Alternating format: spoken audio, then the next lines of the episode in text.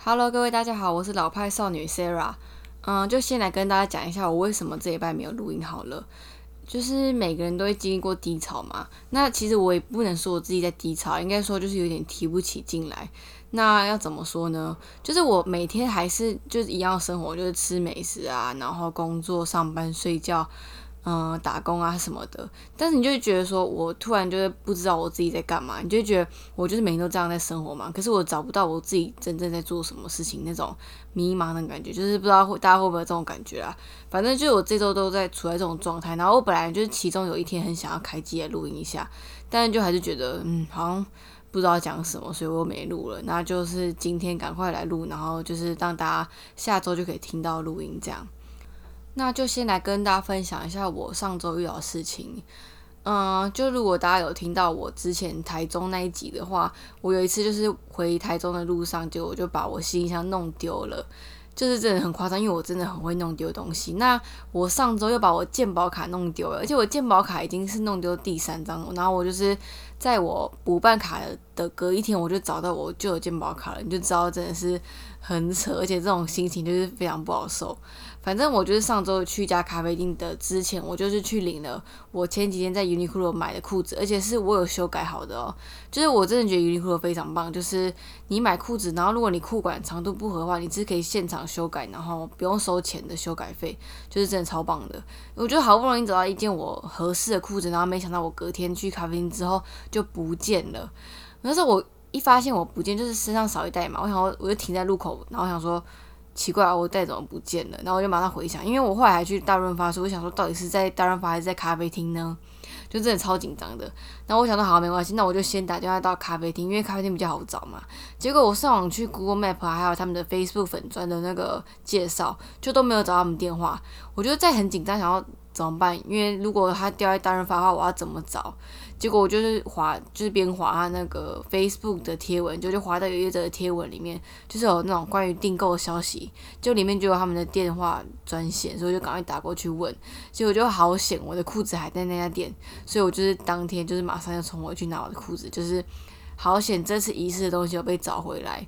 可是就那时候会觉得很挫折，说我是不是什么都做不好？因为你知道人在低潮的时候，你很容易把一件小事情放大嘛。然后那个当下我就觉得说。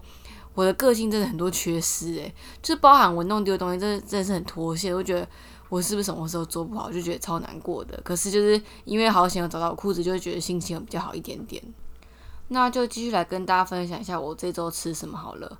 嗯，如果大家在注意观看就是一些美食资讯的话，就会知道说王品集团旗下有一个新的火锅品牌，叫做和牛涮。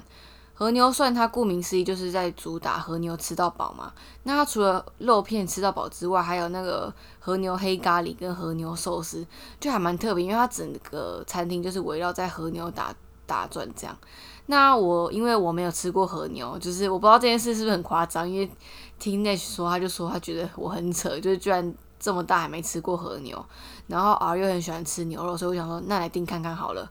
然后因为网络上都写说这家店超级难订的，那我现在就跟大家讲它到底多难订。呃，如果你是网络订定位的话，你我建议你你两个月前就要先订，而且你是要订那种餐期时间就两个月前就要订的。那如果你一个月前订的话，那基本上你只订得到那种。非餐期时间的那种离峰时段，像我大概一个月前订，就是要订到晚上九点啊，或是那种中午十一点才会有位置。然后呢，上面你就看 Google review 啊，上面就很多人说什么打电话打不通啊，怎么样的。我跟大家讲，我有试过，真的晚上完全打不通，你一定要在下午时间打。我那时候大概下午三四点打就打进去，所以就是如果你真的想要定位的话，建议你就是下午三四点打，然后定一个月后或两个月后的位置，就比较有机会啦。那我们这次去吃的是那个在林森北那一家店，它营业到半夜两点，就是还不错，就是它不止吃到饱，它还营业宵夜场这样。然后我就是都没有跟儿讲这件事，就是有一天他下班之后，就是给他惊喜说我们要去吃和牛涮，然后他当然就很开心嘛，因为就是和牛。那先从哪里讲呢？嗯，好，先从它的肉好了。它就是你你点它的火锅的话，嗯，它是采同桌同价位，就是它有很多不同的锅底跟肉类可以选。可是你只要是做同桌的话，就是同一锅，然后肉类选择是一样的。它和牛吃到饱有两个两个价位，一个是六百多，一个七百多。那七百多的话，就多一个更高阶层的那个和牛跟和牛寿司吃到饱，就差在这边。然后我们那天就是点了那个干贝昆布锅，跟另外一锅是麻辣锅，它是鸳鸯锅形式，所以所以可以选两个锅底这样。然后它第一轮送上来的肉盘就是全部都会来。什么牛啊，然后一般的牛肉，然后猪啊、鸡啊，什么都有。然后等到第二轮再加点的时候，就是可以自由选择你想要吃什么。而且它很方便，就是它桌边就有那个服务铃，所以就是你随时想要叫服务生来加点都很方便。再来就是它的副餐，其实我觉得这家店我很喜欢的原因就是它副餐也做的非常好，就是它的蔬菜选择超级多，玉米笋啊、玉米就算了哦，然后什么还有那种什么红。红艳生菜，然后奶油白菜，而且它的豆皮有那种豆包卷，然后香菇贡丸、芋头贡丸都是那种你吃得出来真材实料的东西。就是其实舌头味觉是不会骗人的，你有时候一些好食材你光吃就吃得出来。那这家店我会觉得它的蔬菜真的超级新鲜，煮完还是很绿那种，就是真的推荐大家可以来吃看看。然后它的酱料区也是超多选择，一般来说。那种蒜泥啊、花生、香菜就很都很一般的哦。可是他们这边还有胡麻酱、照烧酱、紫苏酱、花生粉，你刚刚提过嘛？你就觉得就是很丰盛啊。你不止你想要吃的量那个料都有，你那个不同肉你想要沾不同酱的话都很方便，就觉得真的超棒的。而且饮料啊应有尽有。再来就和牛咖喱嘛，其实我觉得和牛黑咖喱其实是蛮挑人吃的，我吃不出什么和牛味道，因为它就很黑嘛。可是味道偏咸，所以我就觉得我可能不会吃很多这样。那它另外还有猪肉可以选择啊，所以其实你如果不吃牛，也有猪肉的肉燥饭这样。诶，然后最后就是亮点，就是它冰淇淋，还有他们自己的双淇淋机。然后左边就是奶茶口味，然后右边是牛奶口味，综合起来这样。旁边的那个那个双淇淋还有配料，就有黄豆粉啊、抹茶砖啊、黑糖蜜什么的。就很日式的风格，就是其实它一整家店都超级日式的装潢啊，然后连音乐都是那种什么动漫组曲，就觉得超酷的。嗯，我真的还蛮推荐大家来吃，因为我觉得虽然它不到很便宜，可是它以它的价位跟它所有配料啊，然后服务态度啊，整个餐厅的水准，我觉得真的还蛮推荐给大家来吃看看的。就算你不要吃和牛好了，其他肉我也觉得很推荐，就是有机会可以尝试看看这个新的吃到饱选择。嗯，最后呢，就是因为我最近去很多咖啡店嘛，然后就想到我之前有想要跟大家分享我为什么会喜欢喝咖啡，跟我开始去咖啡店的习惯怎么开始的。那我大概是从呃高中的时候开始喝咖啡，但是我还不到每天都一定要喝一杯咖啡。是我在台北就是自己一个人住之后啊，我就养成一个我每天早上的仪式，就是早餐配咖啡配报纸，就是一个很完美的一天开始。然后从那时候开始，我就觉得我每天都需要喝咖啡，而且我是真的。我只要一天还没有喝咖啡，我就觉得很不对劲那种人。那就是因为这样，我就是现在就是每天都喝咖啡，然后有时候下午会再来一杯。那我为什么会喜欢去咖啡厅呢？其实要从很早以前，就是我幼稚的时候开始讲。我幼稚园的时候，我有住过台北一年，然后那时候我爸就会带我去一克咖啡吃早餐。如果你是台北人的话，绝对对一克咖啡不陌生，它就是一家平价连锁的咖啡厅。那我爸到时候那时候带我去吃早餐，那我们都会点那个 J 套餐，我记得是 J 啊，J 套餐就是有一个厚片，然后一颗水煮蛋，一杯咖啡这样。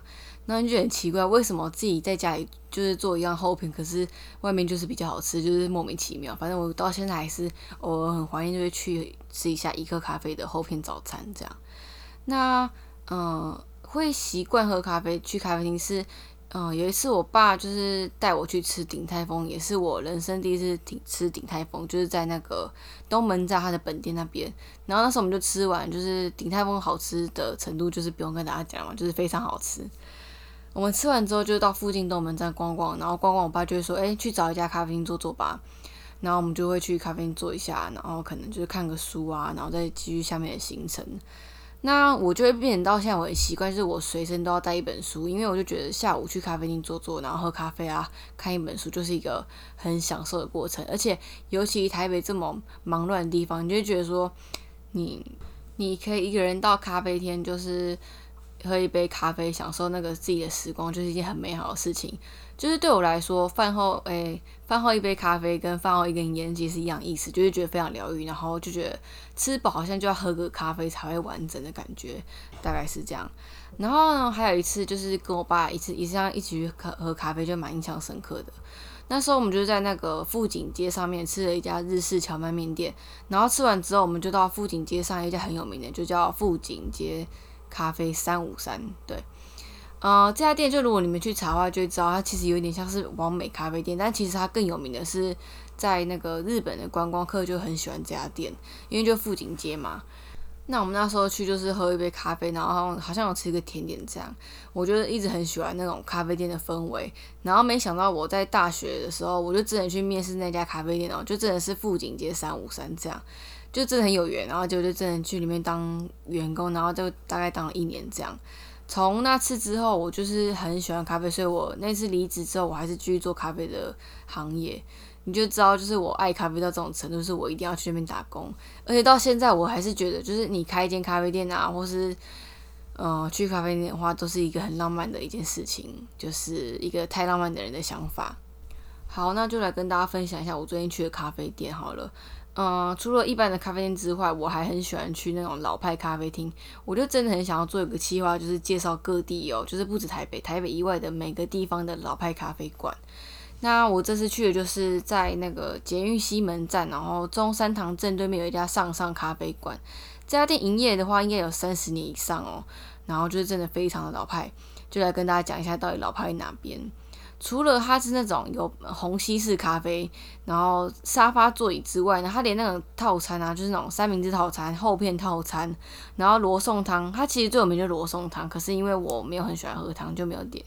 可是我当天去啊，其实旁边的人大部分都点一一碗罗宋汤配那个香蒜面包。好，我今天就是吃这个早餐套餐嘛，它早餐套餐就是包含番茄汁，现榨很浓那种番茄汁哦，不是给你什么梅汁番茄什么什么的。番茄汁啊，然后还有蛋，他会问你说你要炒蛋还是煎蛋？煎蛋的话就是荷包蛋，然后会淋上那种很复古传统味道的酱油，然后再来就是我点的是尾鱼三明治跟那个一杯热的综合咖啡，这样，就是它整个氛围，然后播那种很老的音乐，然后这种阿姨在那边煮咖啡，你就觉得就是非常放松，而且我就带一份报纸去嘛，你就觉得就整个就非常的和谐，真的超喜欢的，而且它的尾鱼酱是那种不是美乃滋那种。整个味道就是非常的浓郁，而且它每个角落吐司的每个空隙都有磨到尾鱼，你就知道就是非常的满足。然后就是一整天早上就坐在那边，就是很享受，边看报纸边吃早餐，整个就是完美的 set 这样。然后再来，我还有去一家就是在那个。台北捷运科技大楼站跟公馆站中间，就有一条街叫温州街。温州街就是一条台北很多咖啡店开店的地方。然后我这次去了一家叫雪可屋，雪就是下雪雪，可就是可不可以可，屋就是房屋的屋。然后这是一家开店应该有六十年以上哦。然后一进去就是一个很昏暗的地方，然后墙壁上都是挂满那种爵士乐专辑啊，然后店内就是放爵士乐，还有那种很老的收音机啊什么的。他就是一一进去，他就给你两个菜单，一个就是饮品嘛，然后另外一张就是餐点。然后餐点，我跟大家讲，就真的超级老派。它就是那个什么炸豆腐啊，然后一般的厚片吐司嘛，然后再还有什么达米哥诶，童仔米糕哦，就是真的超级老的。然后有那种简餐式，那种红那个红烧牛肉套餐啊，什么猪肉什么的，反正就超老派的。而且他这家店是没有提供 WiFi 的，所以就是很多我看我当天看啊，是蛮多那种。长辈级的人在喝的咖啡，然后或是找朋友在那边小聊天啊什么的。但是也有像我这种，就是年轻人，就是单纯这边看书啊。他这家店就是真的气氛很好，然后很老的感觉，咖啡也非常顺口好喝。但唯一的小缺点就是他的厕所有一点年代，有点恐怖，就是我可能不会再去他上他厕所这样。嗯，可是他整个气氛氛围，我就觉得真的很推荐大家。如果你是喜欢老派咖啡馆的话，就是可以去一下。那这一拜想要跟大家分享的几家店大概就是这样，嗯，然后这一拜大家应该很有感觉，就是台北终于变得很温暖了，而且我真的觉得啊，台北的冬天的晴天呐，真的是就有台北人会一直拿手机起来拍照，因为台北的晴天就真的很难得。然后像这一拜天气这么好，而且是那种会可以穿短袖的天气，你就知道就是非常幸福。而且这种天气啊，是那种夏天你觉得很凉，然后冬天你觉得很热，你就不觉得很矛盾吗？就是你现在又不觉得太热，可是到夏天就知道说台北的夏天更难受。就是这种天气，真的好好把握，就觉得非常的舒服。那就呃，希望天气可以一直很稳定啊，就是希望不要再下雨或是太冷了。然后也希望大家生活都过得好，然后准备迎接过年这样。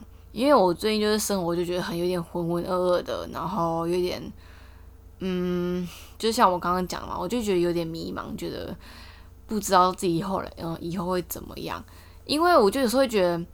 我到底是要走我自己喜欢的事情做，然后过得比较没有没有那么有保障，还是我就是继续做我原本在做的事情，就是稳稳稳稳的做那种感觉，就是很两难呐。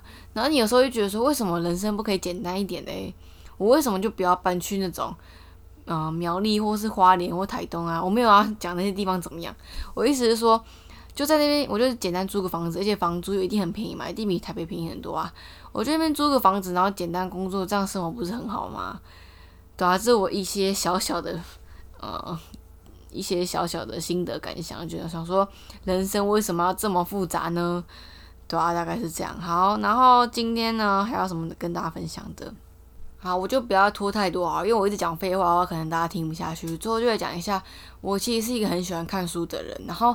我对书就是一个很复杂性，因为我每次都会想说，我看到一本很好看的书，我就很担心说，如果我看到最后怎么办？就是如果没有更好看的书怎么办？